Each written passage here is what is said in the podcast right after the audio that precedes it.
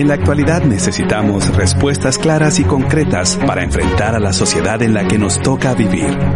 Fe y actualidad. Respuestas bíblicas a los dilemas de hoy. Bienvenidos. Hola amigos, ¿qué tal? Muy buenas tardes. Sean todos bienvenidos a este programa y Actualidad. Como ustedes ya saben, es un programa de radio que pretende responder desde una perspectiva bíblico, teológica, a la problemática moral que nos presenta nuestras sociedades contemporáneas, que vaya que hoy son muchas las problemáticas, muchas las disyuntivas, muchos los los dilemas morales que enfrentamos como cristianos y que tenemos que reflexionar a la luz de la palabra de Dios, a la luz de la tradición, a la luz de otras ciencias, etcétera. Y hoy tenemos un tema que yo creo que es muy importante y a veces poco tocado en ciertos círculos evangélicos. Me refiero al tema de hoy es responsabilidad ciudadana y muchos dirán, bueno, ¿y a qué de qué van a hablar? ¿Cómo lo van a hilar con la Biblia? Para eso tengo a unos invitados que tienen mucha experiencia en esto, tienen una vasta vida articulando su fe con la responsabilidad ciudadana. Yo creo que a, los tres ya los conocen, pero me voy a permitir presentarlos. Primero tenemos a Eduardo Magermans. Es Magermans, ¿verdad, hermano? No Magerman. Magermans. Magermans, sí, con ese al final. Y él, como ustedes saben, y es muy conocido, es director ejecutivo de Guatemala Próspera, conductor del programa radial cívico-político Vamos Guate por la 98.1. También escribió un libro que se llama Transformación Comunitaria y es fundador del grupo Avance y Desarrollo para Comunidades y Empresas. Y de ahí tiene sus títulos, licenciado en marketing, en marketing, certificado en desarrollo sostenible en Japón, certificado en gerencia de proyectos sociales en AMP Group Londres y asesor de incidencia política en materia de LNA para organizaciones internacionales y locales. Como ustedes pueden ver, la experiencia es amplia y él de seguro va a aportar mucho y yo sé que muchos de ustedes lo conocen a través de su programa. Así que bienvenido, Eduardo Magermans. Muchísimas gracias. Eh, gracias, Josué, por, por la invitación al instituto, a todos y un saludo ahí a Guillermo y a William, que no, no quiero decir que son viejos conocidos, ¿verdad? No estoy refiriendo a que sean viejos, pero sí son bien conocidos. así que un, un cordial saludo a todos. Gracias, Eduardo. De ahí tenemos a William Ochoa, ustedes de seguro también ya lo conocen, también ha tenido mucha injerencia en temas de responsabilidad ciudadana él es guatemalteco, cuenta con estudios en teología por el Seminario Teológico Centroamericano, mejor conocido como CETECA. Es pastor de la Iglesia Centro de Equipamiento, de Equipamiento Integral Artios y catedrático en el Instituto Bíblico Gratia, a través de la Asociación Ciudadana Pronación, en la cual es presidente, se encarga de capacitar a los funcionarios del gobierno en una visión bíblica de la política. Entonces, como ustedes pueden ver, experiencia de sobra. Bienvenido, William. Gracias, Josué, gracias por la presentación y eh, siempre es un privilegio para mí participar de, estas conversaciones que son eh, tan útiles y refrescantes para, para nuestro contexto. Muchas gracias. Gracias a ti. Y bueno, como último eh, integrante, no menos importante, pero tampoco eh, más viejo ni nada, como decía Eduardo, está el profesor Guillermo Méndez. Él ya es conocido, es de casa, ha estado en varios programas y de seguro ustedes lo conocen como un pensador, un teólogo, también catedrático de la universidad. Y bueno, no sobra decir que él es catedrático de la Universidad Francisco Marroquín Cuenta con una maestría en ciencias sociales con especialización en economía y en administración de empresas, ambas de la UFM. Además, tiene una maestría en teología en el Seminario Teológico de Dallas y una licenciatura en el Seminario Teológico Centroamericano. Bienvenido, hermano Guillermo. Muchas gracias, Josué. Es una alegría estar con eh, ustedes en este programa y también enviar mi cálido saludo a eh, William y Eduardo gracias por las contribuciones que ellos han venido haciendo ya desde hace tiempo. Y de seguro lo van a conocer en otra faceta el hermano Guillermo porque lo hemos invitado como pensador, como teólogo, como a hablar de temas de ciencia, pero él ha tenido bastante participación en cuestiones sociales, políticas, y eso nos lo va a platicar. Entonces, como pueden ver, vamos a tener un programazo por los invitados que tenemos hoy en día, que como yo les dije a ellos, ellos van a dirigir el programa y espero que lo hagan y más bien yo aprender de ellos, porque vaya que tienen mucha experiencia. Hay una pregunta del día que nos gustaría compartirles, que es cómo podemos ser ciudadanos cristianos responsables hoy en día, obviamente. Y para contestarla, obviamente tenemos a los invitados, pero antes de entrar al tema y tratar de responder la pregunta, vamos a tener una pausa para que usted vaya, traiga su lápiz, traiga su pluma, prenda su tablet, porque va a haber mucha información de seguro para que usted pueda aprender y llevarla a la práctica. Búscanos en Facebook como facebook.com diagonal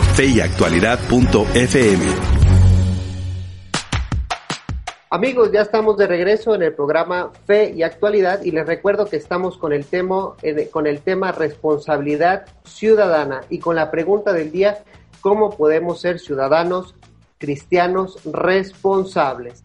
Y bueno, obviamente esta pregunta, eh, yo sé que ustedes tres la han analizado, la, la han reflexionado mucho, pero sobre todo la han llevado a la práctica. Y yo agregaría cómo podemos ser ciudadanos activos también y responsables dentro de la política pública y así construir y no destruir una nueva Guatemala, porque a veces pareciera que estamos destruyendo y no construyendo una nueva nación. En este sentido, ¿cómo hacemos para construir una nación próspera, libre de corrupción y sin violencia?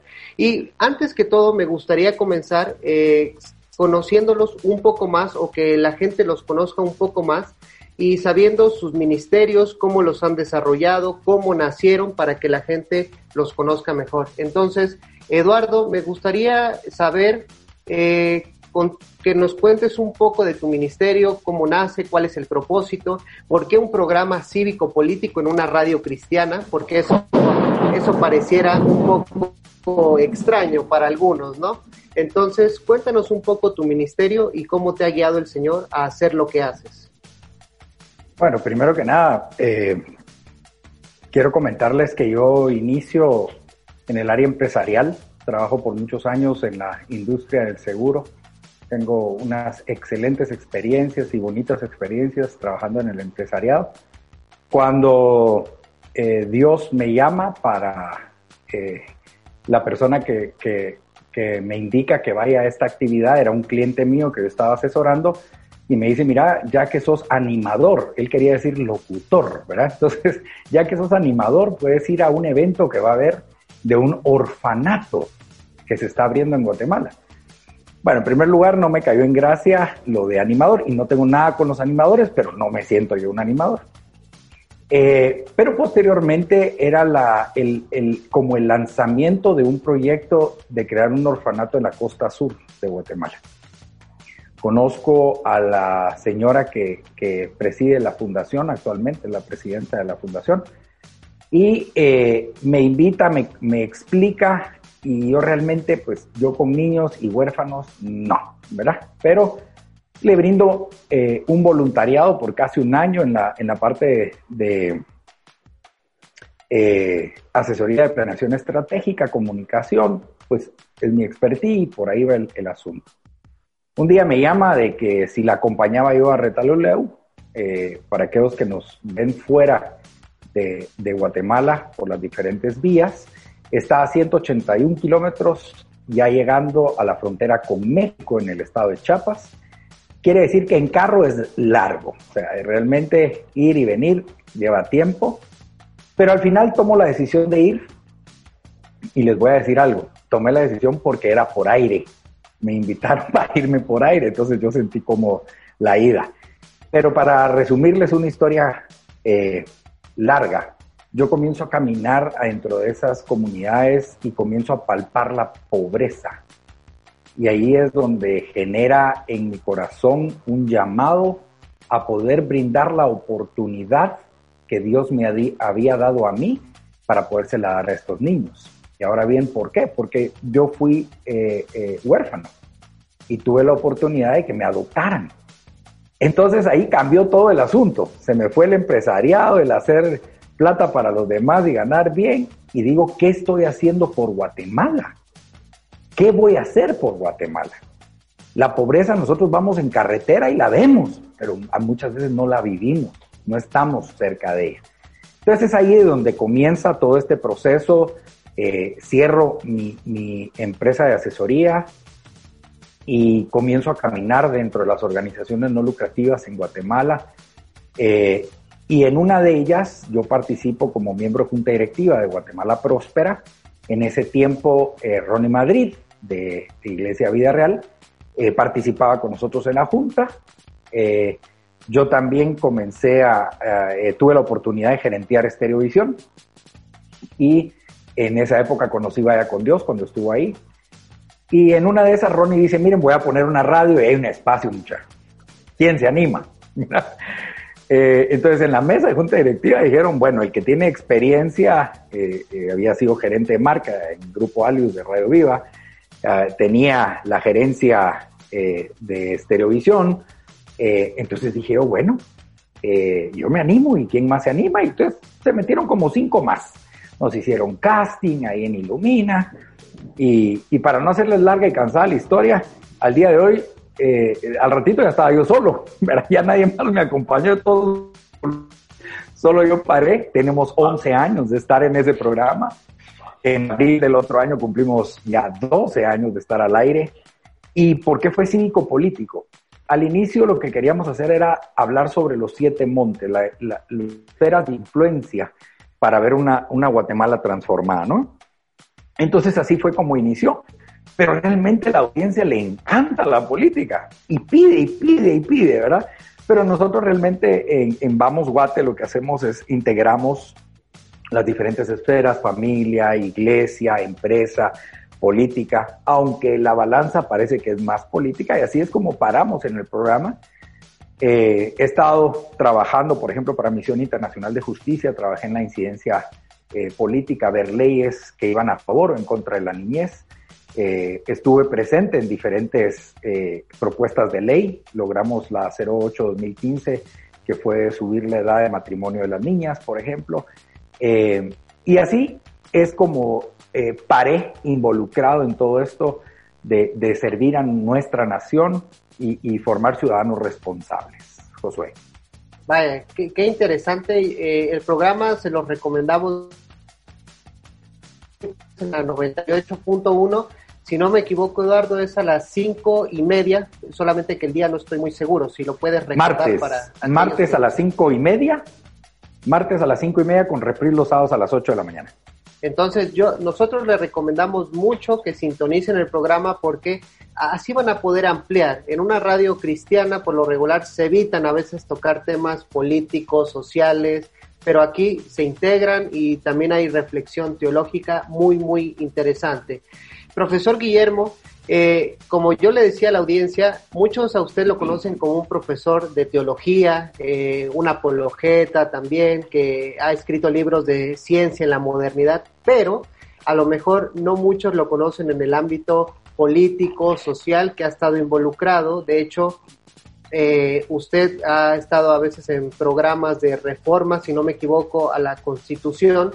Entonces, me gustaría que la audiencia también lo conociera desde el otro ámbito, en lo social, en lo político, y cómo ha podido integrar o cómo el Señor lo ha llevado a integrar estas dos áreas, porque usted empezó primero en lo teológico y después eh, se fue, este, pudo integrarlo con otros saberes. Entonces, me gustaría que nos contara un poco más sobre eso. Gracias, Josué. Empezamos fundamentalmente enseñando teología, enseñé teología como por 20 años pero realmente nunca he dejado de enseñar teología. Después de los 20 años han, seguido como 100 años más todavía. Así que nunca, uh, o sea, tengo como 120 años para los que están haciendo las cuentas. Eh, pero realmente ha sido una experiencia fantástica enseñar teología. Sin embargo, a mitad de camino empezamos a sentir una preocupación realmente por la condición del país eh, y eh, fundamos el Instituto de Servicios a la Nación, el ISN, y en el Instituto de Servicio de la Nación lo que promovemos es el establecimiento de un Estado de Derecho en Guatemala, y eso nos ha hermanado con entidades que buscan la reforma del país por medios jurídicos. Eh, en otras palabras, el fondo no es la pobreza, en, nuestro, eh, en nuestra forma de entender las cosas. La pobreza es el producto natural y más eh, visible del hecho de que no haya justicia en el país. Y cuando decimos que no hay justicia nos referimos a que no hay derechos de propiedad firmes, eh, que no hay seguridad eh, personal, que no hay seguridad eh, jurídica en los derechos de, de propiedad de las empresas y por supuesto que tampoco hay justicia para que el brazo largo de la ley alcance a los políticos corruptos. Básicamente el hecho de que Guatemala sea pobre se lo debemos agradecer a los políticos y es porque los políticos no pueden ser juzgados en Guatemala porque no hay ley, porque la justicia es una veleta que está al servicio de más o menos el que tenga más plata, el que ponga más plata y el que tenga más influencias. Y de esa cuenta es que nosotros nos hemos metido al tema de reformar la constitución. No una reforma eh, que tiene que ver realmente con eh, a ver cuánto de dinero le puede dar a los más pobres eh, el, país, el Estado, sino fundamentalmente en tres o cuatro puntos. Uno, el hecho de que obligar al presidente a portarse bien. ¿Y qué significa obligar al presidente a portarse bien? Ponerle la espada de Damocles encima para que eh, se le pueda sustituir en cualquier momento del periodo presidencial. Eso en cuanto al Ejecutivo. En cuanto al Legislativo, separar las competencias. La competencia, digamos, de eh, la el derecho público del derecho privado. Y entonces afirmar el derecho privado para asegurar los derechos de propiedad. En cuanto a la justicia, eso es en cuanto al Poder Judicial, perdón, en cuanto al Poder Legislativo, en cuanto al Poder Judicial, eh, pues reformar el nombramiento de jueces y magistrados. En eso, básicamente, tomaron muchos de nuestros puntos en uh, las reformas que hubieron, que se, que se dieron en el uh, 2010 más o menos, 11, 12 por ahí, eh, tomaron mucho de lo, que, de lo que nosotros aportamos, pero creemos que todavía falta despolitizar más el nombramiento de jueces y magistrados. Y el cuarto punto es independizar a los órganos de fiscalización. Aquí estamos refiriéndonos a la Contraloría General de Cuentas y obviamente al Ministerio Público, al Ministerio uh, que persigue de oficio los delitos en Guatemala. Entonces, eh, esta, esta reforma es la que hemos propuesto porque creemos que en el momento en el que haya justicia, como hay en Estados Unidos, como hay en otros países de primer orden, entonces invertir en Guatemala va a ser rentable. Ahora no es rentable porque cada dos años hay una reforma fiscal. Eh, las reglas no son claras, es un gran problema y Eduardo sabe mucho de eso. Entonces estamos básicamente eh, con esa visión de reforma que yo he resumido aquí en cuatro puntos, pero que es la reforma a 32 eh, artículos constitucionales eh, que promovimos en Pro Reforma, pero que también promovemos desde el ángulo del Instituto de Servicios de la Nación. Gracias, hermano. Yo, yo recuerdo mucho una clase que tuve con usted que a mí me pegó, que fue que uno como estudiante a veces de teología dice, eh, yo voy a estudiar teología y a veces nos solemos desconectar de las realidades. Pero yo recuerdo una frase que usted nos llegó a decir que fue como una bomba para mí, que decía, el que solo de Biblia sabe, ni la Biblia sabe. Y eso incentiva para que uno vaya más allá y relacione el saber teológico con toda la realidad política, social, económica, etcétera. Yo recuerdo que fue muy desafiante y todavía recuerdo esa frase y me sigue punzando los oídos. Así que gracias, hermano Guillermo. Y bueno, William, este, igual queremos saber un poco de ti. Este, cuéntanos un poco de tu ministerio, el propósito, cómo nace, por qué un programa que capacita funcionarios del gobierno de, desde una perspectiva bíblica. ¿Cómo ha sido esa experiencia? Eh, sí, muchas gracias. Bueno, eh, realmente la gente cree que a mí me gusta la política. pero realmente eh, eh, la, política que yo, he, digamos, promovido en algún sentido, eh, y sí me he llegado a involucrar incluso en, términos de política partidista, ¿no? ayudé en algún sentido a fundar un, partido que lamentablemente no, no prosperó en Guatemala, ¿verdad? Que iba pues encaminado básicamente a lo que nuestro hermano Guillermo ya, ya explicó. Eh, realmente yo me involucré en términos políticos debido a mis reflexiones teológicas, ¿sí? Eh, la premisa fundamental que he utilizado en, el trabajo, poco o mucho que algunos tal vez pudieran apreciar, eh, es que Dios tiene toda autoridad y eh, todo ámbito de gobierno debe derivarse y debe ordenarse de acuerdo al, orden establecido por Dios. Entonces, a partir de, esa premisa, pues empecé a, involucrarme en algunos aspectos políticos. También eh, dediqué alguna parte de mi vida al, campo de las organizaciones no gubernamentales y, todo eso, ¿no? Pero finalmente encontré eh, de parte de Dios algunos espacios en donde pude ir influyendo, al punto de llegar a relacionarme con una organización internacional eh, que se llama Yo Cambio Naciones. Y esta organización, pues, hace entre diferentes cuestiones reconocimiento de liderazgo social en diferentes países y eh, trabajando con ellos desarrollamos un currículum muy pequeño de dos meses, básicamente es un, es un diplomado en estrategia política, en donde desarrollamos eh, algunas clases con algunos maestros de donde Precisamente Gonzalo Chamorro eh, ha sido uno de nuestros catedráticos o nuestro catedrático estrella, ¿no? y eh, con amigos que yo tengo en el Congreso, porque realmente mi, mi, eh, mi función y mi visión ha sido más el cambio de la ley de, de esta tierra. Una vez cambiemos la ley en esta tierra, en Guatemala me, me refiero, podemos empezar a, a, pensar en un cambio verdadero, ¿no? Entonces nos enfocamos mucho en el Congreso. Y yo tengo a, varios amigos que trabajan en el Congreso en diferentes posiciones, asesores, etcétera. Y entonces, eh, ya desarrollado el currículum y un par de libros de texto, empecé a visitarlos y ellos me dijeron, sí, queremos participar, queremos recibirlo. Eh, luego empecé con reuniones con, con diputados y, y, así, ¿verdad? Y entonces desarrollamos un diplomado en estrategia política eh, donde tocábamos eh, puntos como eh, derecho, responsabilidad y ley, el propósito del gobierno civil, la ética del gobernante, el gobierno civil a lo largo de la historia, etcétera, ¿no?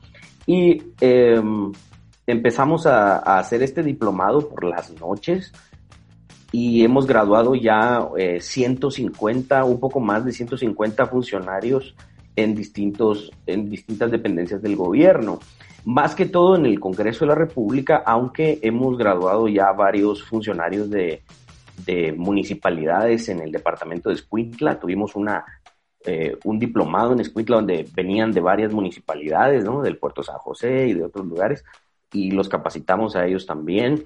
Y les otorgamos dos, eh, eh, dos certificados, uno en estrategia política y, y un certificado como embajadores mundiales del diálogo civilizado se llama, que es un, es un premio por eh, una labor honesta en, en, el momento en el que ellos la estén desarrollando y en la función que, estén desarrollando en ese momento. Entonces, eh, obviamente el fondo de nuestra argumentación a la hora de enseñarla, de enseñar esto, es, es, es, un, es un argumento bíblico teológico, ¿no? y este, exponemos a los funcionarios que se dejan, digámoslo así, que nos dan el espacio, los exponemos a, a, una perspectiva bíblica de la política, eh, como, como toda política eh, tiene que tener una, eh, una visión ética y moral subyacente. Y básicamente contraponemos una moralidad o una ética humanista secular versus una ética y moralidad cristiana ese ha sido pues básicamente mi, eh, mi labor en términos eh, políticos. Muchas gracias, William. Bueno, a la audiencia le recordamos la pregunta del día y que se animen a responderla. ¿Cómo podemos ser ciudadanos cristianos responsables el día de hoy? O agregamos, ¿cómo podemos ser ciudadanos activos y responsables dentro de la política pública y así construir una nueva Guatemala, una Guatemala próspera, libre de corrupción, de violencia, etcétera, donde haya igualdad ante la ley, como decía el profesor Guillermo. Antes de seguir con el programa, vamos a ir a otra pausa y como verán, eh, vamos a entrar un poco más de lleno al tema, pero yo quería que conocieran a nuestros participantes para que vean la amplia experiencia que tienen para hablar de este tema y sobre todo también la autoridad de que les ha dado eh, su ministerio. Entonces, en un momento regresamos, no se despegue del programa. Búscanos en Facebook como facebook.com diagonal feyactualidad.fm. Hola amigos, ya estamos de regreso en el programa Fe y Actualidad con el tema del día responsabilidad ciudadana y la pregunta que les animamos a responder, ¿cómo podemos ser ciudadanos cristianos responsables el día de hoy? Y profesor Guillermo, a mí me gustaría empezar eh, porque el tema del día de hoy tiene a lo mejor una palabra que incomoda eh, a, la a la sociedad o a la juventud de hoy, que eh, levantamos tanto la bandera de la libertad, aunque a veces hay tanta confusión en qué quiere decir libertad, pero nos olvidamos que la libertad no existe sin responsabilidad y toda libertad también conlleva eh, obligaciones. Y eso es, creo que muy importante que lo recalquemos hoy, en una sociedad donde se habla de derechos, se exigen derechos y cuando se habla de responsabilidades, a veces se habla de la responsabilidad que tiene el otro hacia mí, pero no la responsabilidad que yo tengo hacia los demás. Entonces, eh, háblenos un poco sobre este tema de la responsabilidad, que yo sé que usted lo ha trabajado bastante desde su tradición eh, política.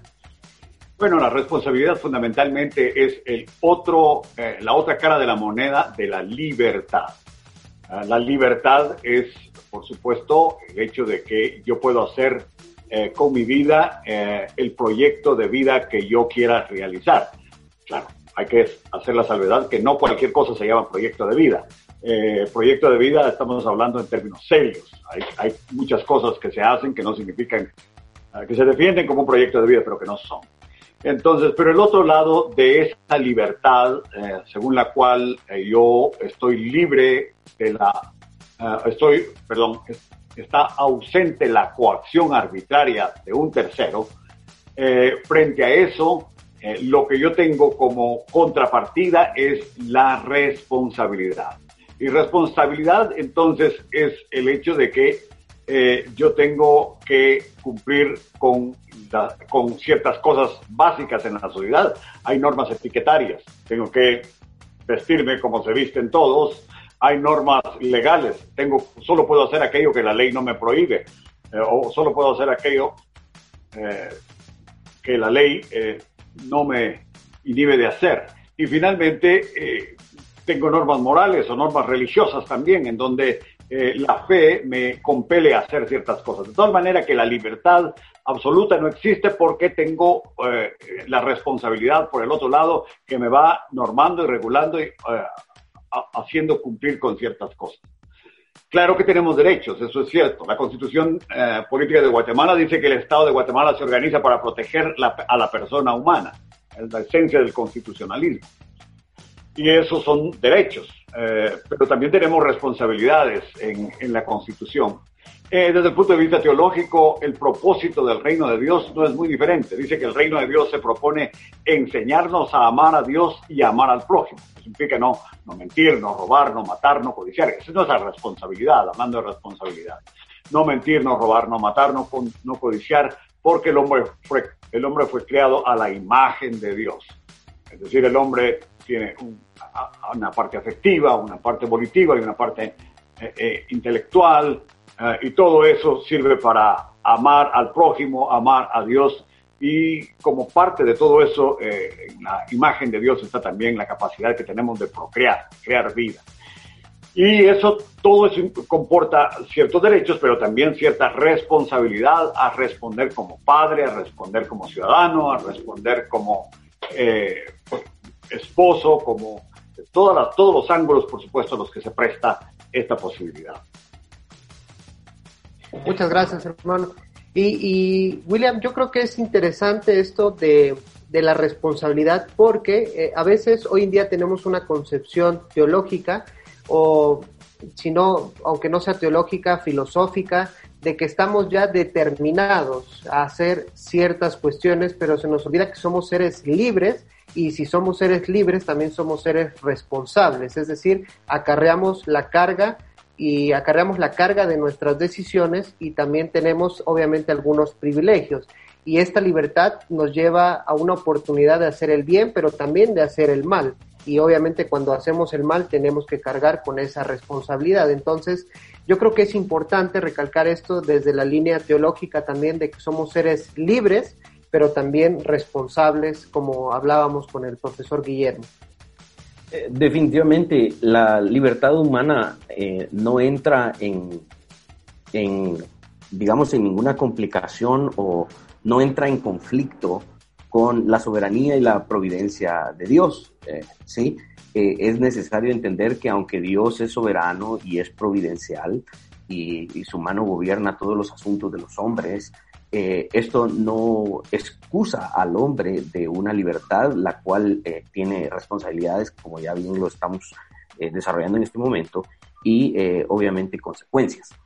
por lo tanto, debemos de entender que ante Dios somos responsables de nuestros actos y también ante nuestro prójimo o con las otras personas con las que nos desarrollamos el, erudito del Nuevo Testamento, D.A. Carson, ¿no? Él eh, habla acerca de, de, esto y dice que no podemos en algún sentido contraponer la autoridad, la providencia y soberanía de Dios con la libertad humana, porque realmente la libertad humana eh, va a funcionar sobre la base de la ley de Dios.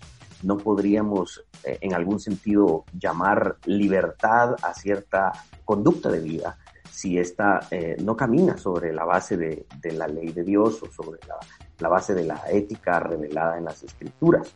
Entonces, eh, es necesario que, que sí reflexionemos sobre nuestras responsabilidades, no solo en base o no solo con base en nuestras consecuencias, sino que eh, reflexionemos en nuestra responsabilidad y nuestra libertad a partir de lo que Dios ha demandado. ¿Sí? Generalmente nos ponemos en la carretera de que lo que hago va a producir tal cosa, lo cual es cierto y hay que hacerlo.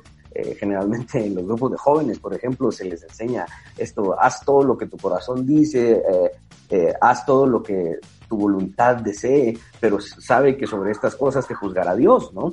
Y enseñamos generalmente esa responsabilidad basado en lo que se proyecta al futuro y en lo que, digamos, viene a producir como consecuencia. Pero creo que es bien importante a la hora de tener no solo conversaciones serias, sino que conforme estos jóvenes van creciendo o eh, los creyentes van madurando a la hora de, de participar de las disciplinas espirituales y de respetar el Día del Señor, etcétera, eh, conforme todos vamos madurando en este punto, nuestra reflexión sobre la libertad y la responsabilidad no tiene que ver solamente con las consecuencias, sino que tiene que ver con nuestros puntos de partida.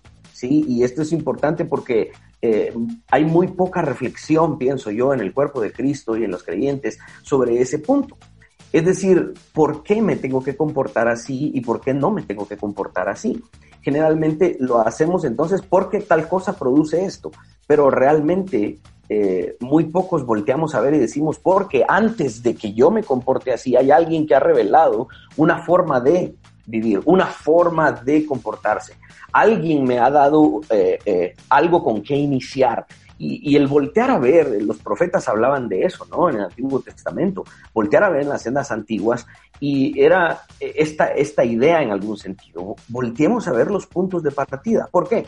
Porque si el punto de partida no está bien definido, eh, si no todo, la gran mayoría de lo que venga después de ese mal punto de partida va a estar viciado o estará separado de lo que Dios ha delegado. Entonces es importante no solamente evaluar nuestra responsabilidad y nuestra libertad en función de nuestras consecuencias, sino que es necesario hacer estas reflexiones basadas en nuestros puntos de partida. Y Eduardo, con lo que nos ha planteado el profesor Guillermo y William, yo sé que para ti, eh, según lo que entiendo, hay un punto de convergencia importante entre política pública y vida cristiana. Y de hecho, entiendo que como cristiano, como evangélico, tu ministerio, eh, estás interesado en animar o promover a la iglesia a través del programa de radio a participar cívicamente. Eh, es decir, intentas generar una conciencia dentro de la ciudadanía sobre la participación en la política pública, capacitando e influenciando a las personas para que se conviertan en ciudadanos responsables.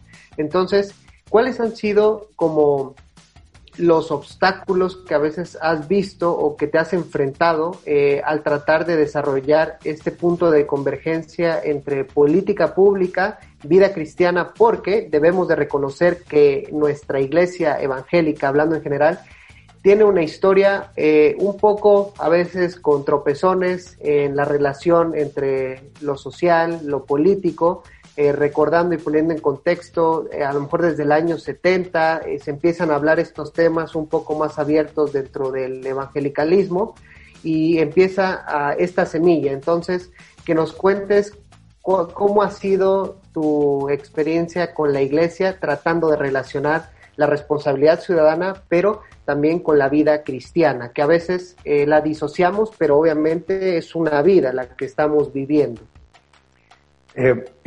Bueno, eh, a mí lo que me llama mucho la atención es que la iglesia a veces no entiende que antes de ser cristianos son ciudadanos, porque muchos pudieron ser, se convirtieron a ser hijos, inclusive después de los 18 años, ¿verdad?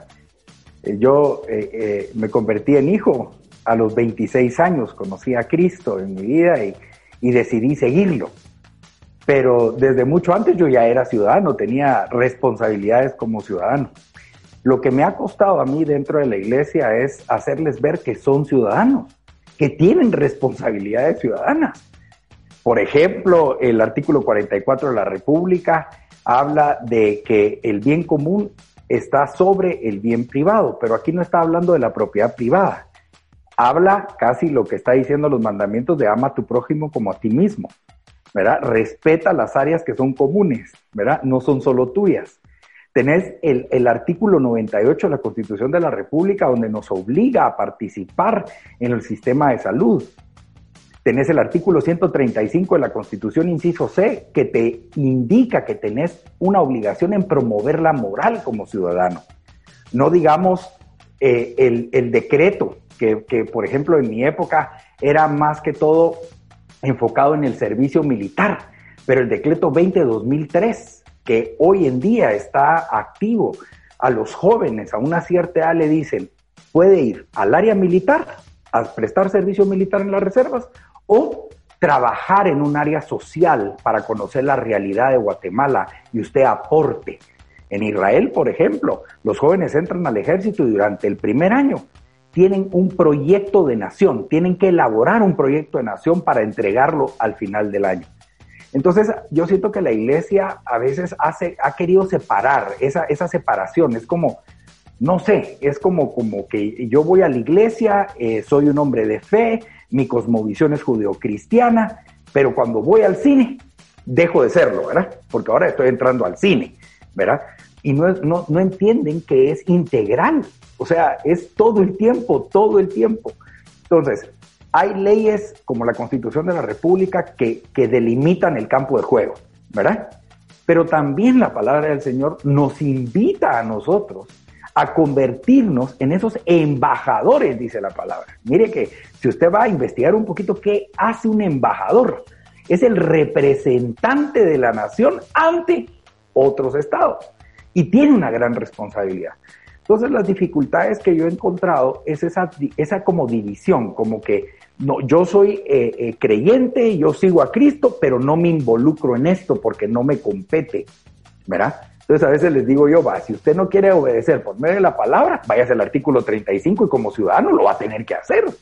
¿verdad? O sea, no hay pierde, no hay vuelta de hoja que nosotros estemos dando fruto. Y hoy en la mañana eh, leía sobre Romanos 1 en el versículo 11, cuando Pablo le dice a la iglesia, miren, ya no aguanto las ganas de irlos a ver, ¿verdad? Para compartir los dones. Más bien, mejor compartamos juntos esos dones. Porque ¿qué daría yo por ir y recoger un fruto? Y aquí viene la parte interesante. ¿Estaremos dando fruto nosotros, los que nos hacemos llamar con principios judeocristianos, ante la sociedad? ¿Estamos realmente nosotros velando por la libertad, la vida y la propiedad? ¿Qué es lo que estamos haciendo hoy? ¿O estamos perdidos y, divagando Entonces, eh, para mí tal vez el reto más grande es ese, que, la, iglesia entienda que son ciudadanos y ciudadanos del reino. Son ciudadanos guatemaltecos y ciudadanos del reino. Eso creería yo que ha sido el obstáculo que he encontrado hoy en día.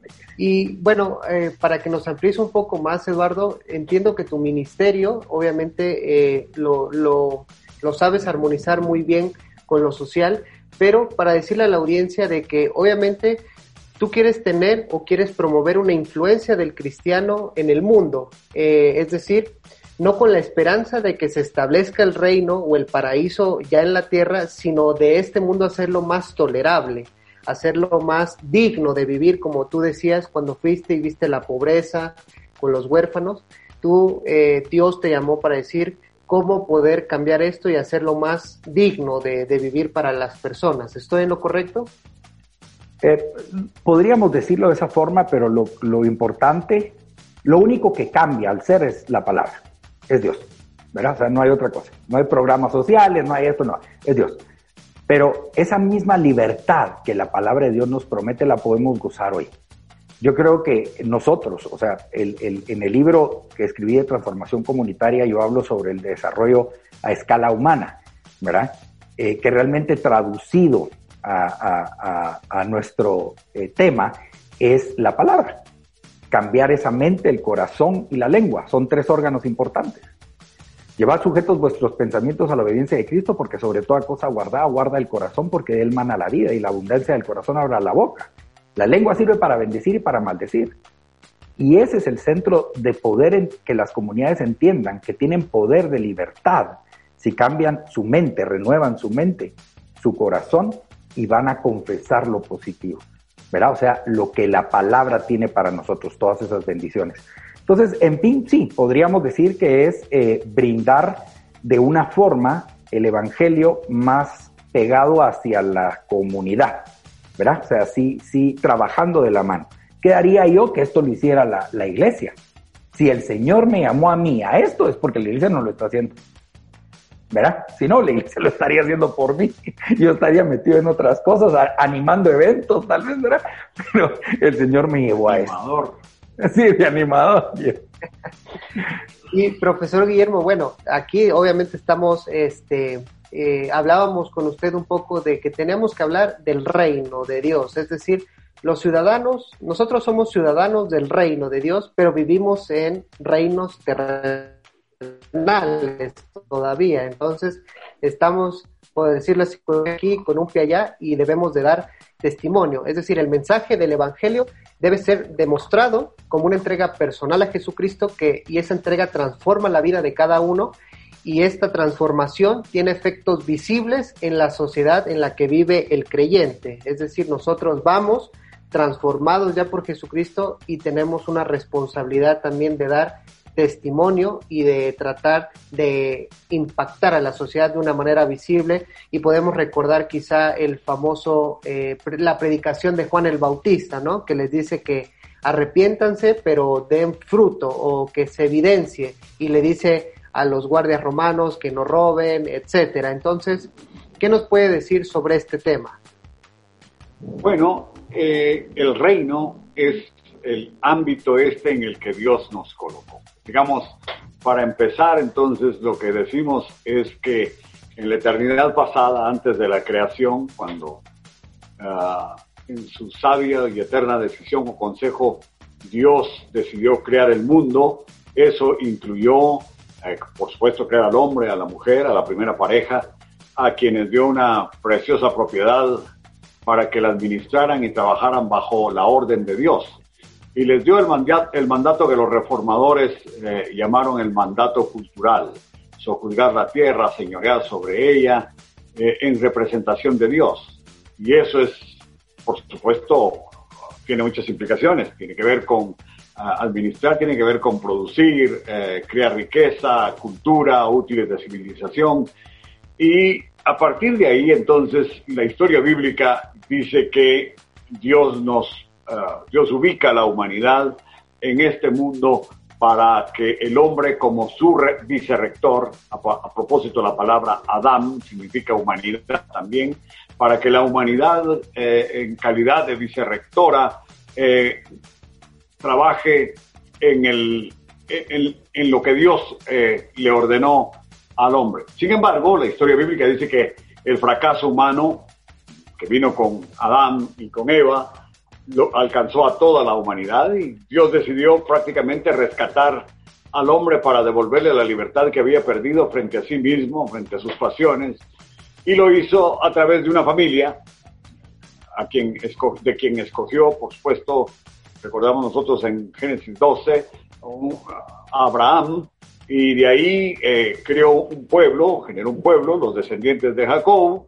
y, y, con él, eh, ese pueblo, eh, Dios se relaciona por medio de leyes, y entonces forma ahí en primera instancia una teocracia, en donde está Abraham, en donde está Isaac, Jacob, José, y Dios gobierna por medio del mandato directo, pero luego ah, por medio de sus leyes.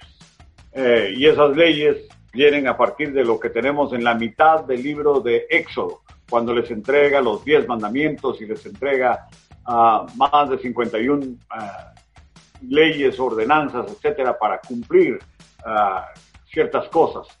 Y entonces ahí em, eso prácticamente es un parteaguas entre eh, el futuro y el pasado. El pasado, básicamente Dios hablando directamente con ciertos hombres, pero ahora tienen la ley, como dijo Eduardo, ahora es la palabra de Dios la que va a transformar a los hombres. Y entonces, eh, por medio de esas leyes, eh, Dios quiere que el liderazgo en la nación produzca el fruto del que hablaba también Eduardo. Y ahí tenemos la administración de los jueces, eh, que más que gente de leyes eran líderes territoriales, guerreros que Dios usó en misiones concretas para liberar a Israel de sus enemigos. Y ahí hay poder, ahí hay política. Ah, pero la principal lección en la vida de estos, que la vida de estos hombres nos enseña es que los seres humanos somos frágiles, somos erráticos. Y entonces, ¿qué queda del reino? ese reino del cual hablaba Josué en, principio. Bueno, lo que va quedando realmente es eh, una nación eh, que paulatinamente se va empobreciendo moralmente.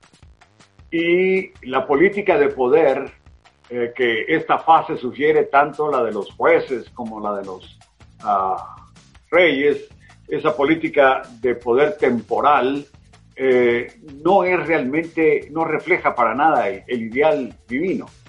Y el Antiguo Testamento de alguna manera nos va anticipando el fracaso de toda la monarquía. Curioso, hace unos eh, dos, tres días hablaba con un grupo de, creyentes, pastores realmente, y yo mencioné el fracaso de la monarquía. Y, y, me dio la impresión que ninguno de ellos se había dado cuenta que la monarquía desapareció. Es decir, que después del exilio, ya no hay más reyes, ya no hay más gobierno civil, ya no hay más uh, rey, que el último rey del que habla la Biblia hebrea es Ciro, eh, un rey que dice, Dios me ha dado todo el poder eh, sobre la tierra y yo pido a todos los hombres que quieran, que están aquí cautivos conmigo en Persia, que se vayan por favor a Jerusalén a reconstruir el templo y la casa de Dios. Un rey pagano prácticamente en sustitución de todos los reyes que había habido en el reino del sur, para no mencionar los del norte, porque ni reyes davídicos eran, eh, prácticamente eh, la monarquía fue un fracaso y desapareció. Y eso nos va marcando que en el horizonte ya no queda más gobierno civil, ya solo esperamos el gobierno eh, del Mesías, eh, sobre la vida de los cristianos, pero eso ya es anticiparnos demasiado. El punto es que el Antiguo Testamento de ese reino nos está poniendo las bases de la política del reino de Jesús, pero que aquí todavía no podemos expresarla porque tenemos que pasar por otras, otros, otras esquinas por aquí. Así que lo que sí debemos entender es que estos principios del error humano son parte de asumir la, la, la responsabilidad ciudadana y fundamentalmente entender que, a ver, los reyes fueron un fracaso, la monarquía fue un fracaso. Un hermano me decía, pero mire hermano, no, será muy radical eso de, hablar de un fracaso de la monarquía, que ahí está David, que es eh, de quien defiende Jesús, etcétera, etcétera. Bueno, bueno, es así, ¿verdad? Pero eso no quita realmente que David haya cometido grandes errores y entonces yo les hice pasar por todos los eh, grandes líderes de la teocracia que realmente fracasaron. Y el punto de todo eso era decirles, lo que Dios está haciendo es, no nos está escondiendo los pecados de los seres humanos, nos está presentando los pecados de los seres humanos para que aprendamos en cabeza ajena. Y aprender en cabeza ajena es la forma más barata de aprender. La forma más cara de aprender es pasar uno mismo por la situación. Y lo dejo ahí para que mis compañeros... a veces es la, la más barata, pero a veces la más difícil, ¿verdad? La más difícil de entender, eso sí siempre el, hombre tropezando con la misma piedra, aunque le pongan el, el anuncio. Bueno, tenemos que hacer una pausa y ahorita regreso contigo, William, pero tenemos que hacer una pausa para que nuestros este, escuchas vayan a rellenar su taza de café, vayan a rellenar su vasito de agua y este, regresamos para seguir con este tema tan interesante. No se despegue y regresamos.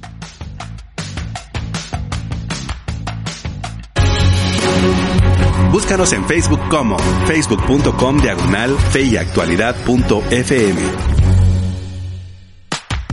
Hola amigos, ya estamos de regreso en el programa Fe y Actualidad y les recordamos que estamos tocando el tema responsabilidad ciudadana con nuestros amigos William Ochoa, Eduardo Magermans y el profesor Guillermo Méndez. Y la pregunta del día es, ¿cómo podemos ser ciudadanos cristianos responsables?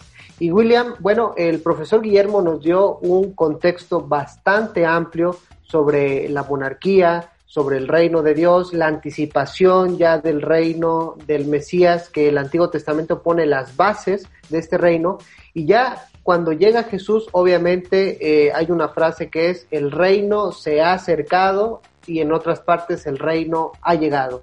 Y si queremos nosotros saber o si tomamos como ejemplo a Jesús, vemos que Jesús no cumplió su misión desde lejos, alejado, es decir, no solo eh, agarró un grupo de discípulos, se fue a encerrar con ellos y no tuvo mayor injerencia en la, en la sociedad o en la ciudadanía de su tiempo, sino que él fue, hizo su ministerio a todos lados, tratando de llegar a la gente, poniéndolo en otras palabras, él no tuvo una mentalidad de monasterio, es decir, no, no tuvo miedo a que el mundo lo manchara, sino más bien él, poniéndolo en términos, él trató de manchar al mundo en un sentido positivo. Entonces, eh, eso nos dice mucho de nuestra responsabilidad hoy día que tenemos con el mundo. Definitivamente, y creo que cuando Jesús eh, abre su boca, ¿no? Ya de una manera más literal y empieza a desbordar esa sabiduría que al final el, evangelista Mateo en el capítulo 7 al final describe como maravillosa, ¿no? Y dice que pues la gente se admiraba de su enseñanza porque enseñaba no como los escribas y fariseos, sino como aquel que tenía autoridad. Y precisamente por eso es que Jesús se para, o tal vez se sienta, no sé si fue parado o sentado, en un monte, ¿no? Eh, que finalmente en la simbología bíblica es una, es, una seña de autoridad, eh, de donde desciende la ley, ¿no? En algún sentido, porque abre su boca y, y en el sermón del monte empieza a, a, desbordar eh, una, una revelación más clara acerca de la conducta humana y que tiene que ver obviamente con la dinámica del discípulo, ¿ok? Y mm, creo que ya en, unas, en un corto tiempo saldrá a la, a la luz el, el comentario del, del doctor Suazo sobre precisamente sobre la justicia del reino y el sermón del monte. Estamos esperando con, con ansias esa publicación, pero eh, tiene que ver precisamente, como si Jesús hablaba eh, de, de, cuestiones importantes. Por ejemplo, cuando, cuando hablaba de, en el sermón del monte y decía que si recuerdas que un hermano tiene algo contra ti, deja tu ofrenda y ve a, a reconciliarte. inmediatamente en ese pasaje Jesús también pone la, la escena en, ámbitos, en un ámbito civil, porque dice, eh, y también, si vas con tu adversario en el camino, eh, ponte de, procura ponerte de acuerdo con él, porque si no llegarás ante el juez y te echará a la cárcel y no saldrás de ahí hasta pagar el último eh, cuadrante. Entonces Jesús está, está diciéndole a su audiencia en ese momento, hey, discípulos míos, escúchenme, ustedes tienen una responsabilidad, ¿sí? Para conmigo, yo soy su Señor. Ahora, eh, ustedes tienen responsabilidades entre ustedes que son hermanos, ¿sí? Ustedes tienen que comportarse de cierta manera. Y cuando trascendemos al ámbito civil, ustedes también tienen responsabilidades. Y aquí es, es bien eh, es bien importante tal vez entender esto porque Jesús pone una escena en donde parece ser que el discípulo pudiese ser culpable en algunos aspectos civiles, porque dice, si, eh, si vas en el camino con tu adversario, e, esa palabra eh, en griego es antídicos, que de hecho es una palabra diferente a la que usa dos versículos antes. La palabra que usa dos versículos antes es adelfos, que es habla específicamente de un hermano, pero aquí habla de un antídicos que es un adversario en términos civiles, que es un opositor, y ah, eh, un teólogo lo, eh, lo, describe como un demandante, ¿sí? Y utiliza este lenguaje, en algún sentido Jesús utiliza este lenguaje jurídico civil, en donde allí en ese ámbito hay responsabilidades que cumplir. Y parece ser que el, Jesús está diciendo, si tú como discípulo has fallado y por eso te has provocado un adversario, cumple, tienes que satisfacer con justicia, no sea que llegues ante el juez, te echen a la cárcel y tengas que pagar hasta el último cuadrante. Eso es lo que hemos venido hablando, ¿no? Que no nos podemos separar eh, de, de, la realidad. Tenemos que lidiar con nuestra realidad. Y la realidad civil para los cristianos es una realidad que no es para nada sencilla hoy.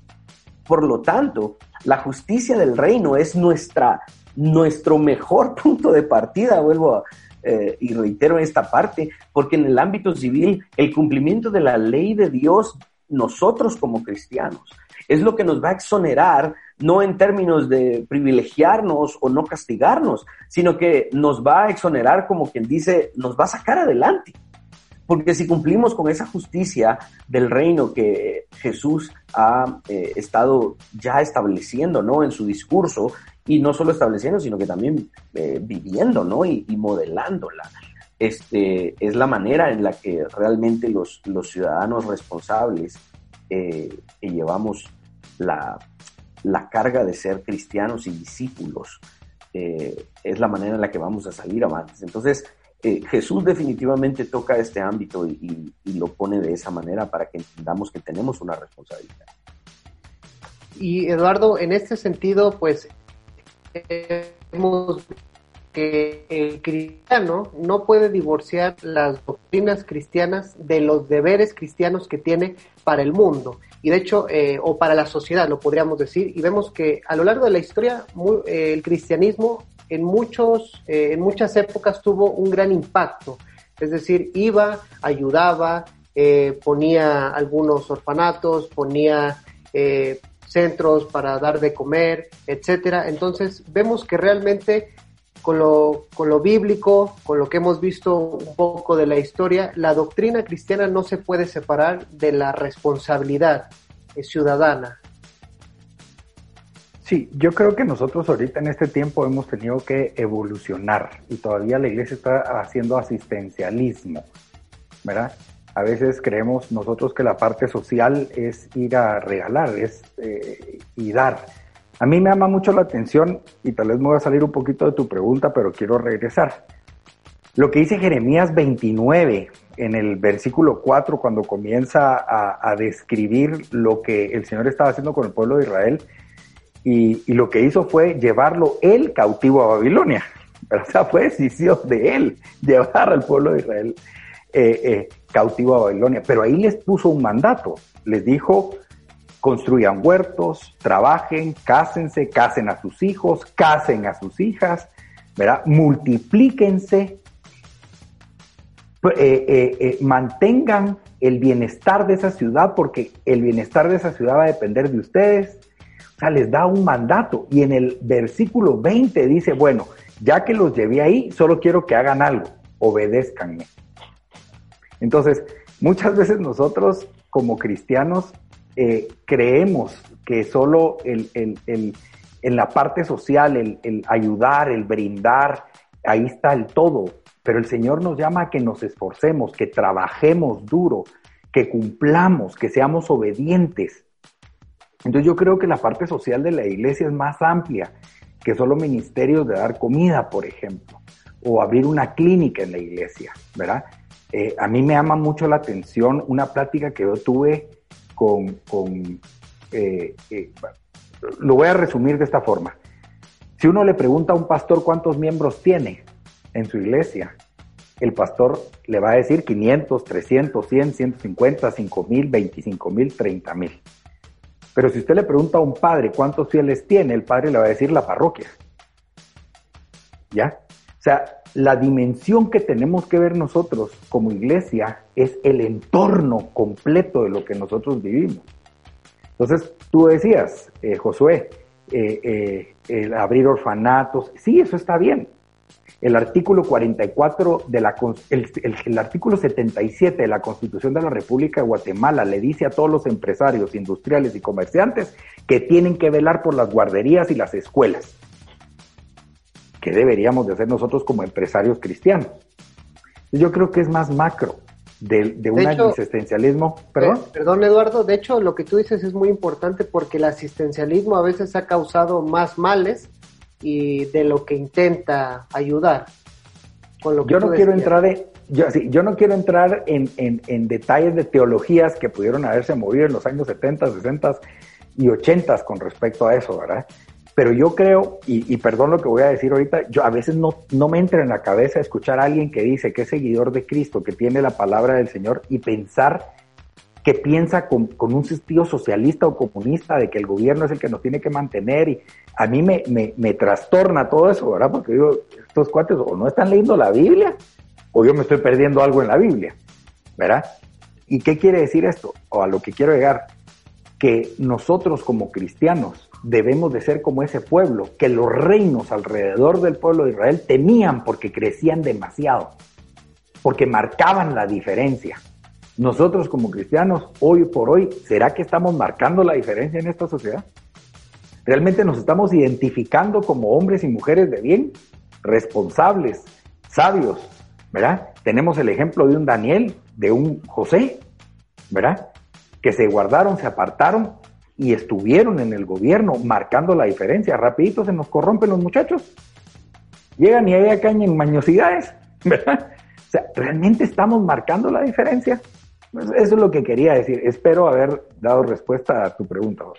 Y bueno, con lo que decías, y aquí le doy también la palabra al hermano Guillermo, a veces el testimonio que han demostrado los cristianos ha sido un testimonio, porque siempre damos testimonio, pero puede ser positivo o negativo cuando nos identificamos como cristianos. Y a veces, lamentablemente, nuestro testimonio ha sido más negativo.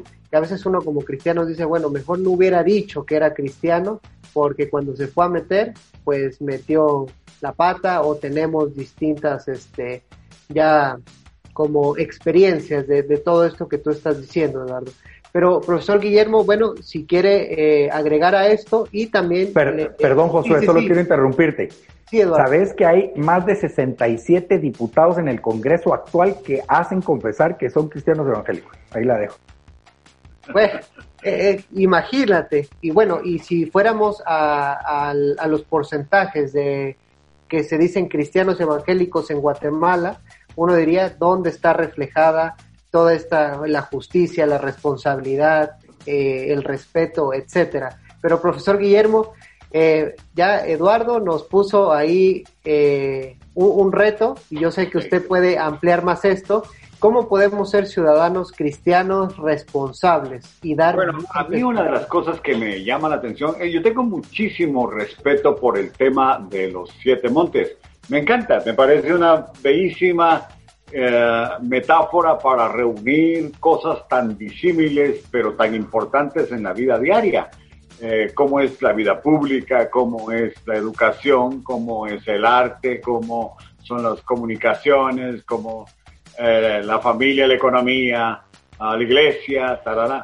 Pero es muy interesante que, y yo Eduardo de alguna manera lo sugería, cómo es que cuando hablamos de los, de los siete montes y nosotros estamos tan firmes en que, por ejemplo, estamos preparando la candidatura de fulanito para que vaya al Congreso, etcétera, etcétera, lo que terminamos es realmente con gente eh, corrupta y, lo dijo lo dijo Eduardo con, mucha claridad.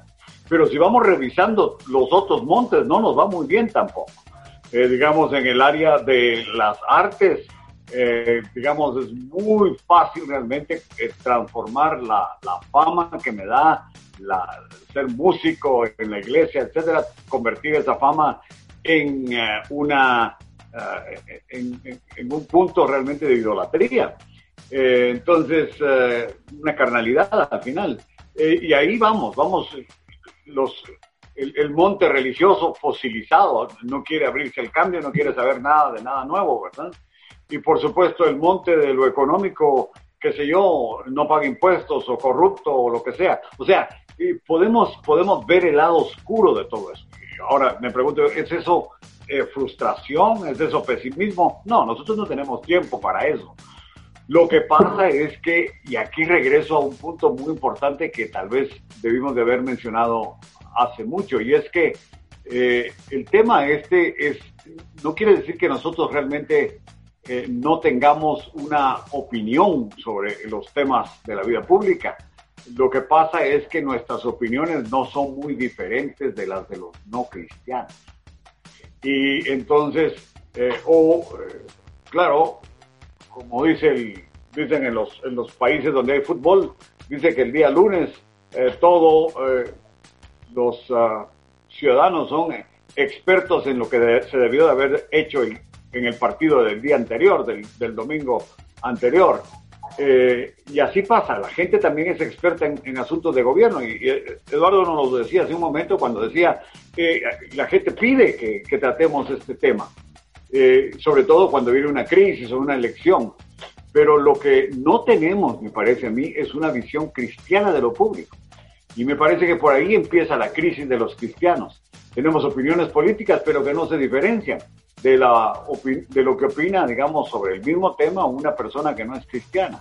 Entonces, ahí, eh, Josué, ¿qué nos queda? Bueno, nos queda volver a lo que nosotros insistimos. Tenemos que prepararnos para, para todas estas cosas. Esto es un llamado. Esto no es realmente un interés. No, no es que realmente a mí me gusta.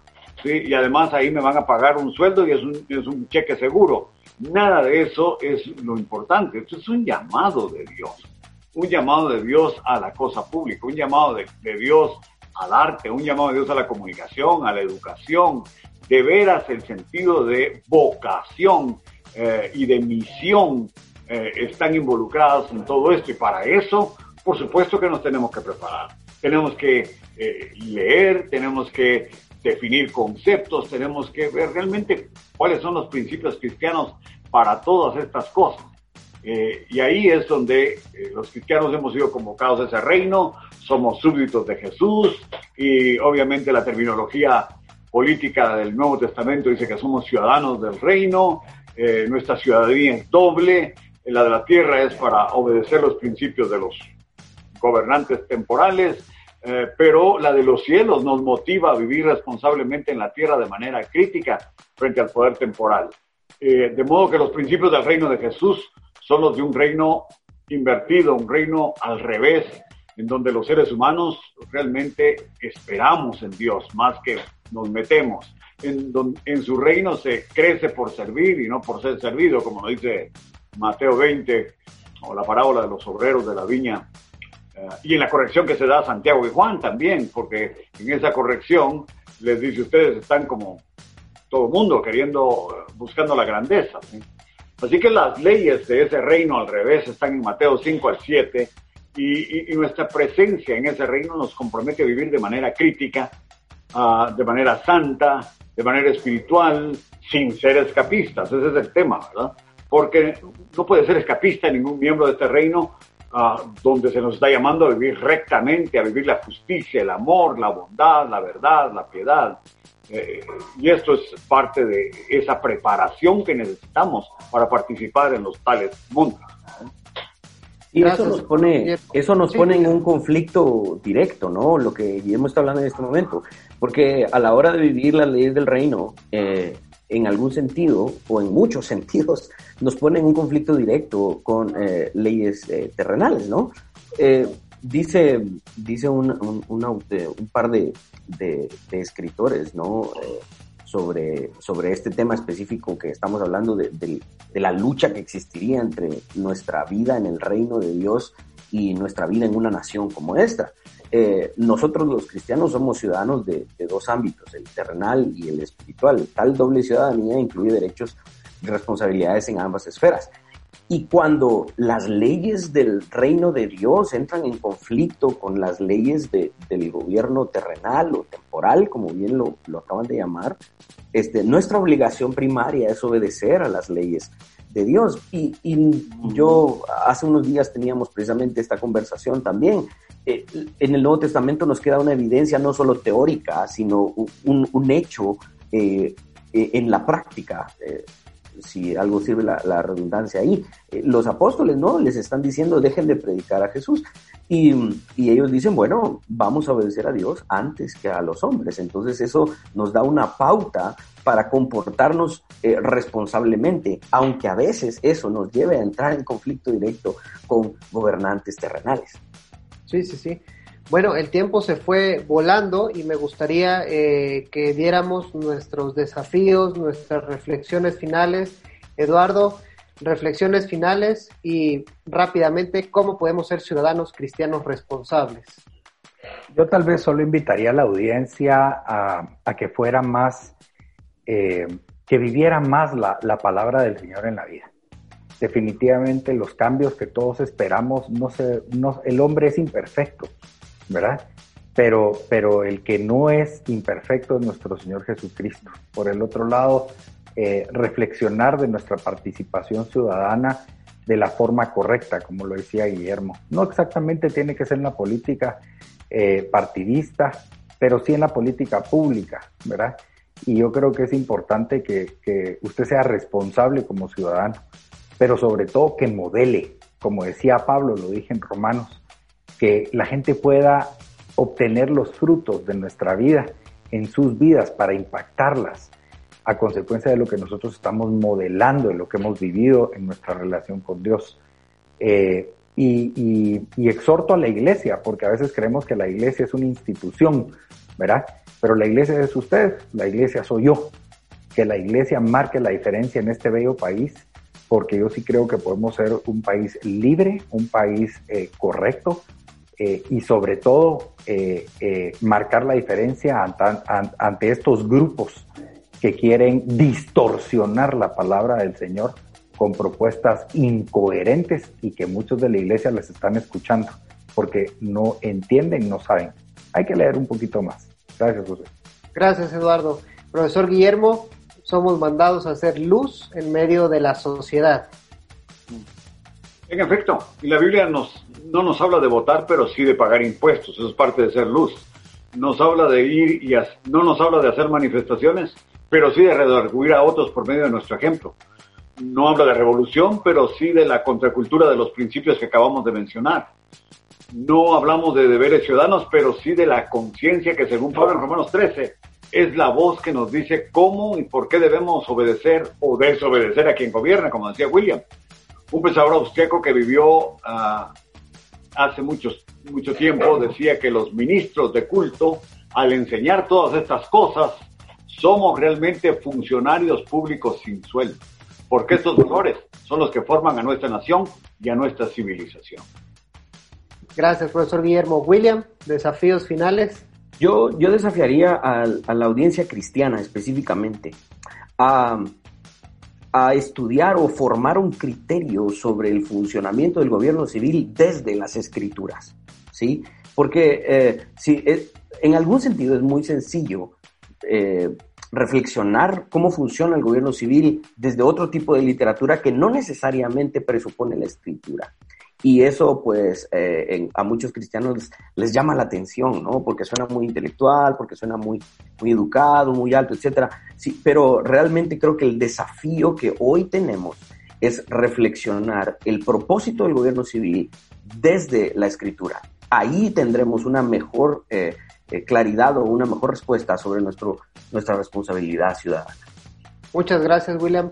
Eduardo, profesor Guillermo, William, muchas gracias por su tiempo, por sus reflexiones y oramos para que los que, para que los que estuvieron escuchando y los que van a escuchar, pues les haya hablado Dios y sea una un motivo para seguir dando testimonio, como bien decías Eduardo, de nuestro Señor Jesucristo en el mundo que nos rodea y modelar este reino que ya es una realidad en Jesucristo y que nosotros somos sal y luz en medio de la sociedad.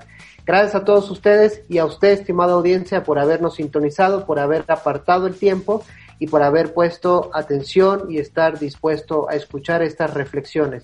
Nos vemos en el próximo programa. Que Dios les bendiga.